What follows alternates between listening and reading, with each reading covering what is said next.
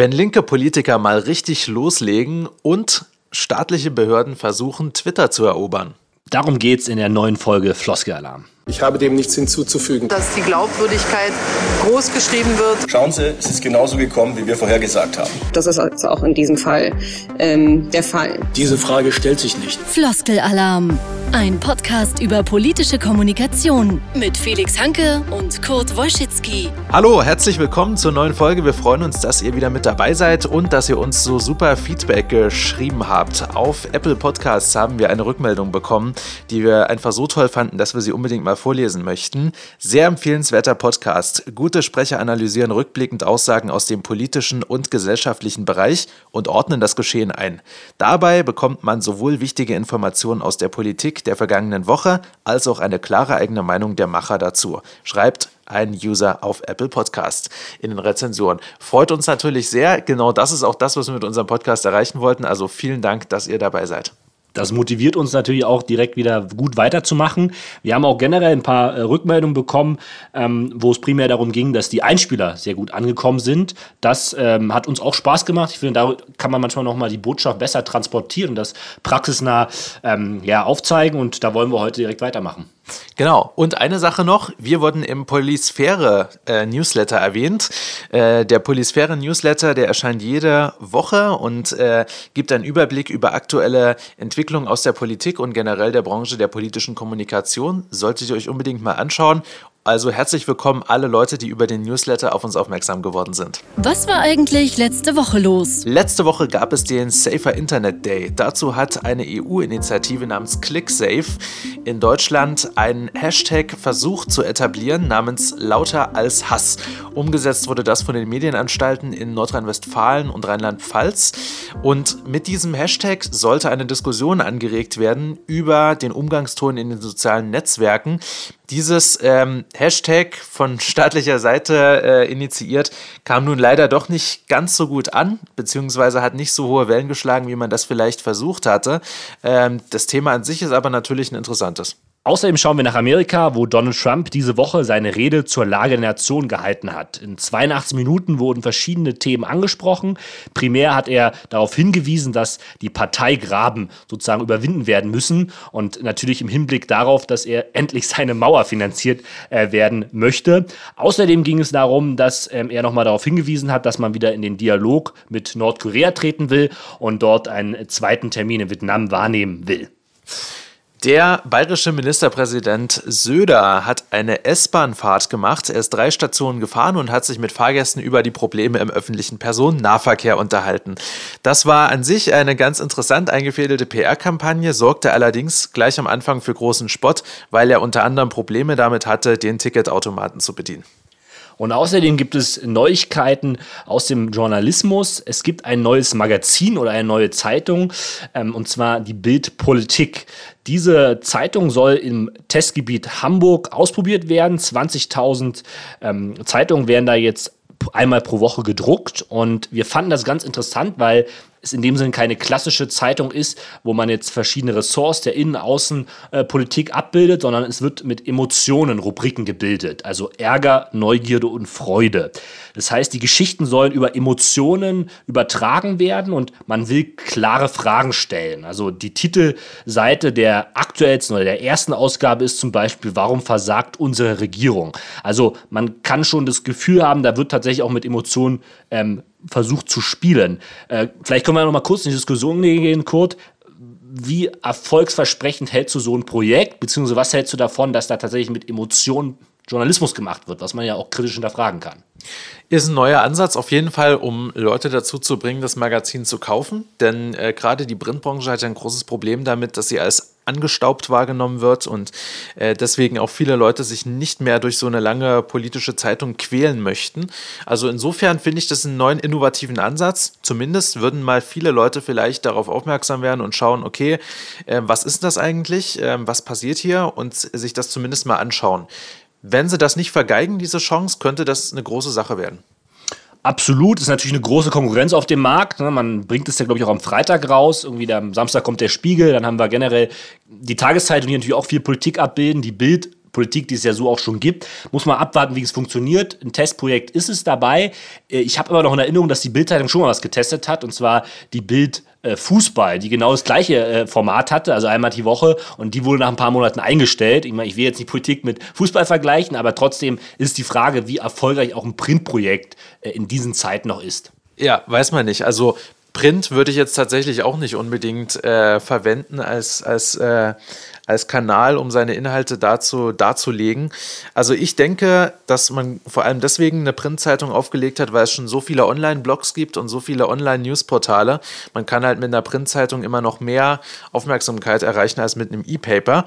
Langfristig gesehen, denke ich, werden sie bestimmt in diesem digitalen Markt einfach ihre Aktivitäten weiter ausbreiten, wo sie ja auch sehr erfolgreich sind, gerade in ihrer konservativen Nische. Der Gipfel der Woche. Die US-amerikanische Kongressabgeordnete Alexandria Ocasio-Cortez hat erklärt, wie kaputt das politische System der USA ist. Es gibt ein Video von ihr, was richtig rumgegangen ist in den sozialen Medien. Und ähm, zwar handelt es sich dabei um eine Anhörung in einem Kongressausschuss, wo sie Fragen an verschiedene Experten gestellt hat und so eine Art Gedankenspiel gemacht hat. Wir wollen euch mal einen ganz kleinen Ausschnitt davon zeigen. Let's play a game. Let's play a lightning round game. I'm going to be the bad guy, which I'm sure half the room would agree with anyway. And, um, and I want to get away with as much bad things as possible, ideally to enrich myself and advance my interest even if that means putting, uh, putting my interests ahead of the American people. I have enlisted all of you as my co conspirators. So you're going to help me legally get away with all of this. So, Mrs. Hobart Flynn, I want to run. If I want to run a campaign that is entirely funded by corporate political action committees, is that is there anything that legally prevents me from doing that? No. Okay, so there's nothing stopping me from being entirely funded by corporate PACs, say from the fossil fuel industry, the healthcare industry, big pharma. I'm entirely 100% lobbyist PAC uh, funded. Okay, so let's say I'm a really, really bad guy, and let's say I have some skeletons in my closet that I need to cover up so that I can get elected. Um, Mr. Smith, is it true that you wrote this article, this opinion piece for the Washington Post entitled, These Payments to Women Were Unseemly? That doesn't mean they were illegal. Well, I can't see the piece, but I wrote a piece under that headline in the Post, so I assume that's right. Okay, great. So, green light for hush money. I can do all sorts of terrible things. It's totally legal right now for me to pay people off. And that is considered speech. That money is considered speech. Also die Demokratin hat die Zeit, die Redezeit im Kongress in dem Sinne sehr interessant genutzt, um in dem Sinne keine klassische Rede zu halten oder ein Grundsatzprogramm vorzustellen, sondern sie hat mit rhetorischen Fragen gearbeitet und eigentlich versucht, so eine Art Spiel zu spielen, hat sie ja selber gesagt. Und ähm, es ist sehr, sehr spannend, wie sie das macht. Ähm, man muss dazu sagen, äh, im Thema Wahlkampffinanzierung ähm, gibt es ein paar Sonderheiten in den USA. Das ist ja sozusagen das große Thema, was dahinter steckt. Sie möchte ja Donald Trump in dem Sinne so ein bisschen darstellen, ähm, also Donald Trumps Aktivität Aktivitäten hinterfragen oder kritisch beleuchten. Und in Amerika ist es so, dass die Wahlkampffinanzierung über sogenannte PACs läuft oder Super PACs genannt. Übersetzt Political Action Committees. Das heißt, hinter diesen Committees ähm, bilden sich Interessengruppen, in dem Sinne Lobbyisten, wie wir es kennen, die für ein bestimmtes Anliegen, das können Leute aus der Chemie sein, aus der Waffenlobby, für ein bestimmtes Anliegen in dem Sinne Geld sammeln und somit die Parteien äh, im Wahlkampf äh, finanzieren, in dem Sinne spenden. Und man muss in dem Sinne äh, diesen, dieses Komitee muss bestimmten äh, Regulierungen unterliegen. Das heißt, es darf nur eine bestimmte Summe an Geld in dieses Komitee eingezahlt werden und bestimmte Abgeordnete dürfen auch nur ein bestimmtes Geld erhalten. Na, wenn wir es mal zum deutschen System jetzt vergleichen, in, äh, in Deutschland ist es so, dass ich als Unternehmen zwar die Spende öffentlich muss, äh, machen muss, also ich muss konkret sagen, ähm, wie viel Geld ähm, überwiesen wird, aber in dem Sinne steht dahinter auch direkt ein Unternehmen. Und in Amerika wird das ein bisschen verwässert, weil das Komitee Komitee natürlich auch eine gesamte Lobby abbilden kann. Mhm. Und die Art und Weise, wie sie das gemacht hat, finde ich wirklich sehr clever, weil sie hat im Prinzip dieses System sich selbst vorführen lassen. Also sie hat nicht gesagt, es ist so schlecht, dass wir diese und jene Missstände haben. Das ist einfach ein rhetorischer Stil, den wir sehr, sehr oft schon von Politikern kennen, sondern die hat einfach nur Fragen gestellt, die man sich als ähm, Mensch, der sich nicht mit dem Thema auskennt, von sich aus auch stellen würde. Ist es denn tatsächlich möglich, dieses System so zu korrumpieren? Und die Fragen wurden dann von den Experten dort im, äh, in diesem Ausschuss beantwortet. Also das ist wirklich eine, eine sehr coole Sache und vor allem auch die Art und Weise, wie sie aufgetreten ist, ist das, was ich mir einfach unter linken Politikern auch vorstelle. Dass sie so ein bisschen den Anwalt des kleinen Mannes geben auch, der nicht die Möglichkeiten hat ähm, und nicht den, äh, den Wohlstand besitzt, um Einfluss auf die Politik zu nehmen und halt für diese Leute auf so eine schön kämpferische Art und Weise eintritt nicht diesen linken Stil, den man mitunter in vielen anderen äh, Ländern und bei vielen anderen Parteien beobachten kann, dass man nur äh, sich beklagt und so weinerlich auftritt und dann auf Mitleid hofft, sondern wirklich halt mal so als Kämpfer für die eigene Sache auftritt. Das finde ich sehr, sehr stark und sehr authentisch. Ocasio-Cortez gilt ja auch als sehr medien- oder Social-Media-affin. Das sieht man natürlich auch, wie so ein Spot dann über die sozialen Netzwerke halt viral gehen kann. Also selbst in Deutschland war das schon populär, das wird in Amerika noch krasser sein, weil viele natürlich sowas auch äh, gerne aufnehmen, um eine Geschichte zu erzählen. An sich äh, erzählt sie ja eine Geschichte des politischen Systems oder in dem Sinne angelehnt an Donald Trump. Und äh, sie macht dadurch natürlich auch sehr, sehr gute Eigen-PR. Ne? Also man muss ja auch gucken, wir haben schon mal über sie geredet. Ähm, sie, sie, sie kämpft gerade eigentlich um einen guten Platz äh, auf der Wahlliste für die äh, US-Demokraten. Also ähm, sie muss sich ein Profil verschaffen und das tut sie natürlich sehr interessant und, und sehr kreativ, indem sie einfach mal ähm, bestimmte Themen beleuchtet. Man kann dazu sagen oder muss dazu sagen, das Video geht dann noch ein paar Minuten weiter.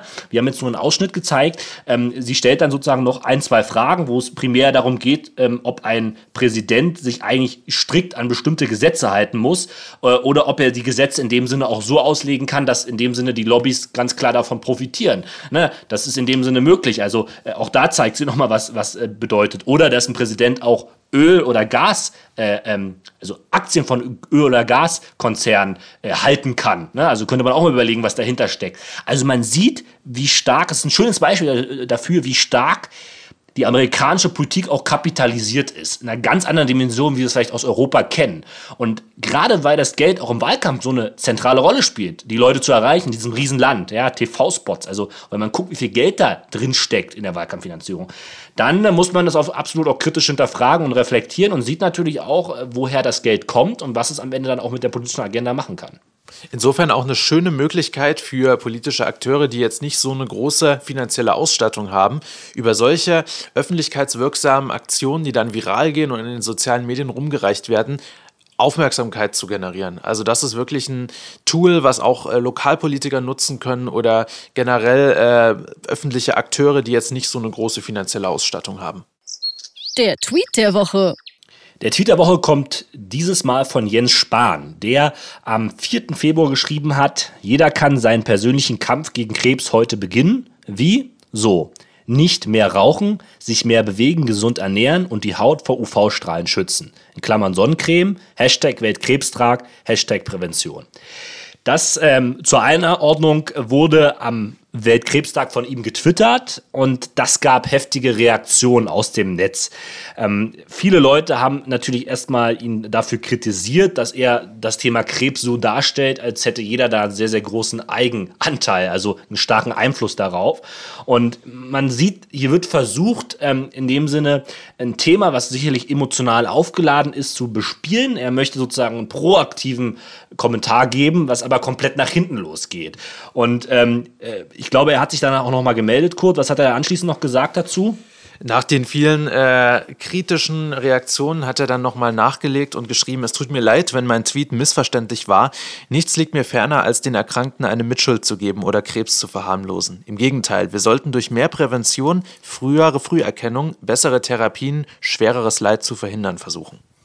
Also da wird halt versucht, das Ding noch ein bisschen einzuholen, was de facto aber nicht mehr möglich ist. Ne? Das ist wieder ein schönes Beispiel dafür. Also ähm, wenn man sowas äh, twittert, dann äh, ist das sozusagen wieder eine persönliche Message und das nehmen natürlich auch viele auf, die generell die Person schon kritisch sehen. Ich habe noch mal reingeschaut. Ähm, er hat an dem gleichen Tag auch ein Interview gegeben, äh, ich glaube in der Rhein-Neckar-Zeitung, wo er eigentlich noch mal genau das betont hat, was im, im Zusammenhang mit, mit, dem, mit dem Kampf gegen Krebs wichtig ist. Und da sieht man natürlich, dass die Botschaft allgemein, die auch dahinter steckt, durchaus positiv ist. Ja, also, dass man generell sagt, man will sich ein hohes Ziel setzen, dass man irgendwann dann auch mit verschiedenen Medikamenten dagegen vorgehen kann. Aber das hilft natürlich einer Leukämie-Patientin, die überhaupt keinen Einfluss darauf hat, äh, äh, überhaupt nicht. Und deshalb ist natürlich gerade das Thema Gesundheit, ja, Jens Spahn geht da ja auch manchmal so ein bisschen als Provokateur. Ja, er spitzt da gerne zu. Er redet zwar immer Klartext. Ich bin ein großer Bevor Befürworter von Klartext-Nachrichten, aber in so einem Thema braucht man eine Sensibilität. Und ich glaube, ähm, am Ende hat er damit keine proaktive ähm, Aktion starten können, sondern sich eher ein Eigentor geschossen. Ja, natürlich muss man aber auch sagen, dass er hiermit ein bisschen sein Profil geschärft hat, denn Jens Spahn als Politiker der CDU ist halt einfach in einem konservativen Lager unterwegs auch. Und da gilt einfach ein bisschen auch die Devise, jeder ist seines eigenen Glückes Schmied. Und man kann sich nicht unbedingt auf äh, die Gemeinschaft verlassen, sondern sollte auch selbst was dafür tun, dass man, ähm, naja, einen gewissen Lebensstandard erreicht, dass man sich gesund und fit hält und so weiter. Natürlich Krebs ist bis jetzt noch nicht richtig erforscht. Ähm, es ist nicht oder ist nicht ausreichend erforscht, um sagen zu können, wie es tatsächlich hundertprozentig verursacht wird und man kann nur versuchen, bestimmte Risikofaktoren abzuschalten. Insofern die Aussage von ihm ist schon eigentlich ein guter Tipp. Also das ist auch was, was man in jedem Gesundheitsratgeber lesen würde, dass man, um Krebs zu vermeiden, bestimmte Risiken einfach nicht eingehen sollte. Zum Beispiel UV-Strahlung oder äh, zu wenig Bewegung und so weiter. Aber die Art und Weise, wie es formuliert ist, nämlich als ein Appell an die Menschen, der schon fast so klingt nach dem Motto, ähm, wenn ihr das nicht macht, seid ihr selber schuld, dass ihr Krebs habt. Das ist natürlich überzogen, weil es ist ganz klar, ähm, niemand kann sich, kann 100% davor gefeit sein, nur weil er sich so verhält. Also das ist schon, ist es ein bisschen unsensibel, aber auf der anderen Seite ist es verständlich, aus welcher Position heraus es kommt. Der Querkopf der Woche. Unser Querkopf der Woche ist Uwe Hück kennt der eine oder andere vermutlich nicht. Uwe Hück ist der ehemalige Betriebsratsvorsitzende und stellvertretende Aufsichtsratsvorsitzende der Porsche AG. Ähm, Uwe Hück ist eine Persönlichkeit, die eine ja, sehr eloquente Art und Weise hat aufzutreten. Und ähm, ich will gar nicht so viel versprechen. Wir gucken einfach mal ein Interview rein, wo Uwe, Uwe Hück erklärt, warum er in Zukunft in die Politik gehen will. Und in Stuttgart am Flughafen sprechen wir jetzt mit Uwe Hück. Schon guten Morgen dorthin. Guten Morgen. Herr Hück, es ist, ist sozusagen der Morgen danach ja auch für Sie. Gestern haben Sie das öffentlich gemacht, Ihren Rücktritt. Wie fühlt sich das heute Morgen für Sie an? Ganz einfach, ich, ich habe mich ja damit befasst, ein neues Leben anzufangen. Wissen Sie, 30 Jahre Betriebsrat, davon 22 Betriebsratsvorsitzende äh, Jahre. Und da sage ich einfach, da muss man was Neues anfangen. Ich habe eine Lernstiftung, ich will weiterhin Boxen, Schiri-Kämpfe äh, machen. Ich will auch in die Politik reingehen, denn die jetzige Politik, die ist nicht gut. Und vor allem, wenn ich in Pforzheim sehe, dass alle Bäder äh, zugemacht worden sind, Infrastrukturen äh, für die Schulen ist schlecht, das geht gar nicht. Und deshalb habe ich mir jetzt einen neuen Job ausgesucht, beziehungsweise einen neuen Weg. Und ich bin mit voller Kraft äh, an diesen Weg hinzugehen. Das merkt man Ihnen an. Da ist ordentlich Energie im Spiel für Ihre neue äh, Zukunft. Aber Sie werden nicht für Ihre Partei, für die SPD unterwegs sein. Warum nicht? Was gefällt Ihnen an der Politik nicht? Also erstens A, ich liebe die SPD, da gibt es keine Diskussion, aber ich will gerne gewinnen. Und ich will vor allem Vielfalt haben. Äh, in Pforzheim haben wir mehr als 50 Prozent Migranten drin. Wir haben 130 unterschiedliche Mentalitäten da. Und da will ich in meine Liste schon auch die Vielfalt darstellen. Und äh, ich trete ja nicht gegen meine SPD an, sondern für die Bürgerinnen und Bürger. Sie haben was Besseres verdient. Und ich will endlich mal laut sein. Ich will endlich mal klar und deutlich sagen, für was brauchen wir und was müssen wir tun, dass die Menschen in Pforzheim nicht das Schlusslicht von Baden-Württemberg ist. Es wird Zeit, dass die Menschen was Besseres bekommen. Ja, ganz starkes Interview im ARD Morgenmagazin. Also das ist halt einfach auch ein Mensch, so wie ihn sich viele Leute wünschen in der Politik, der ganz klar sagt, was Sache ist, wo die Leute sagen können, genau das habe ich mir auch so gedacht. Endlich sagt es mal einer. Ähm, und ausnahmsweise auch mal tatsächlich von der, von der eher linken äh, Richtung. Also wir haben sowas ja in der letzten Zeit auch von der AfD gehört. Äh, sehr erfrischend, sowas mal wieder aus der, der, linken Ecke zu hören. Jemand, der sich also nicht in ähm, irgendwelchen äh, Floskeln verschwurbelt äh, oder irgendwie versucht, ja nicht anzuecken, sondern der ganz klar sagt, was er denkt und damit halt auch viele Leute emotional anspricht. Absolut. Er spricht eben auch konkrete Beispiele an. Ne? Wenn wir uns an letzte Woche erinnern, in dem schönen Interview mit Svenja Schulze, ja. ich möchte nicht mehr auf sie rumhacken, aber da hat man natürlich schon gesehen, wenn man konkrete Fragen stellt, dass man da auch sehr schnell ausweichen kann und seine allgemeine Agenda präsentieren kann. Uwe Höck macht das ganz konkret. Ne? Also er spricht zum Beispiel von diesen ganzen äh, Schwimmbädern, die da bei ihm in Pforzheim geschlossen werden. Ja? Und er will eine Vielfalt auf der Liste haben. Ne? Also dass wirklich äh, die Gesellschaft auch einfach abgebildet wird. Und das ist ein unglaublich erfrischender Auftritt, ja? der, der sicherlich eine ganz, einen Klartext formuliert man muss natürlich schauen, wie er dieses, dieses, diesen Spirit dann auch langfristig mitnehmen kann. Ne? Da müssen wir ihn mal beobachten. Aber er legt noch einen rauf und da gucken wir jetzt noch mal schnell rein. Warum steigen Sie auf äh, Kommunalebene ein und nicht gleich weiter oben, um Politik zu machen? Wissen Sie, das ist so meine Art, erstmal von unten anzufangen. Das war auch bei Porsche. Ich habe als Lackierer angefangen und als stellvertretender Aufsichtsratsvorsitzender aufgehört. Das gehört sich einfach. Wir müssen zu den Menschen kommen. Ich mache Politik für die Menschen, nicht für die Partei, nicht für mich. Es muss endlich mal klar sein, dass wir uns für die Menschen uns einsetzen. Und ich bin gerne ganz unten. Ich will meine Hände dreckig machen. Ich will den Menschen sagen, ich bin bei euch. Ich will sie spüren. Ich will sie anfassen. Ich habe keine Angst vor den Menschen. Manchmal habe ich aber Angst, dass die Politiker Angst haben vor den Menschen. Ja, das ist ja hier so, wie wir jemanden sehen, der halt wirklich noch äh, ein Machertyp ist, der einfach äh, anpacken will, der noch ungeschliffen ist vor allem. Und man kann nur hoffen, dass er auch sich diese kantige Art noch möglichst lange beibehält. Denn äh, er sagte ja schon, er glaubt, er hat Angst, dass die Politiker Angst vor den Menschen haben. Da könnte tatsächlich was dran sein, weil der direkte Kontakt mit den einfachen Bürgern, der kann sehr unbequem und unangenehm sein. Absolut eine, eine, eine, sehr, sehr interessante Wort, äh, Findung oder, oder eine Formulierung, die auch viel darstellt, was seine Motivation ist und was vielleicht auch das Problem, wie du schon sagst, im politischen System ist. Und er, er macht sich davon auch frei, also er macht sich auch von der Partei frei, was ich auch sehr erfrischend finde. Also ich habe sowieso den Eindruck, dass ähm, die Parteien oftmals auch eine Struktur sind oder eine Organisation, die viele Leute bremsen, die müde machen, die eben nicht äh, den Zugang nach draußen ermöglichen, sondern eher in der Parteizentrale, man in der Parteizentrale versackt. Ne? Und er sagt, er, er macht sich davon frei, er will kein Parteisoldat sein, sondern er will sozusagen rausgehen. Und ähm, ich kann mir das sehr, sehr gut vorstellen, ne? aufgrund auch seiner Erfahrung, die er gemacht hat. Ne? So dieses Malocha-Gehen, was man vielleicht auch früher von der SPD genau mhm. erwartet hat. Ne? Einer, der irgendwie als Lackierer angefangen hat, als Facharbeiter sich hochgearbeitet wird. Das ist eigentlich so eine Persönlichkeit, wovon die SPD auch profitieren könnte. Dass er jetzt gewinnen will, ist vielleicht am Ende so ein bisschen das Schicksal der SPD. Äh, da muss, muss die Partei erstmal mehr anbieten, dass er vielleicht auch mit reingeholt werden. Wir werden ihn aber auf jeden Fall weiter auf dem Schirm haben äh, und, und werden sie die ein oder andere erfrischende Aktion noch von ihm beobachten können. Auf jeden Fall. Und wir hoffen auch sehr, dass er im alltäglichen Politikbetrieb nicht abgeschliffen wird und dass die Leute sich darauf einlassen, auch mit so einem kantigen Menschen äh, zusammenzuarbeiten. Also da können wir wirklich nur die Daumen drücken, dass er da seinen Weg gehen wird und äh, werden das mal weiter beobachten. Jawohl, das war's schon wieder. Äh, hat mir wieder viel Spaß gemacht. Waren wieder gute Themen und ich freue mich schon auf Folge 6. Genau, so geht's mir auch. Also, wir hoffen, dass ihr nächstes Mal auch wieder mit dabei seid. In diesem Sinne, bis zum nächsten Mal. Macht's gut. Tschüss. Ciao. Floskelalarm. Jedes Wochenende neu.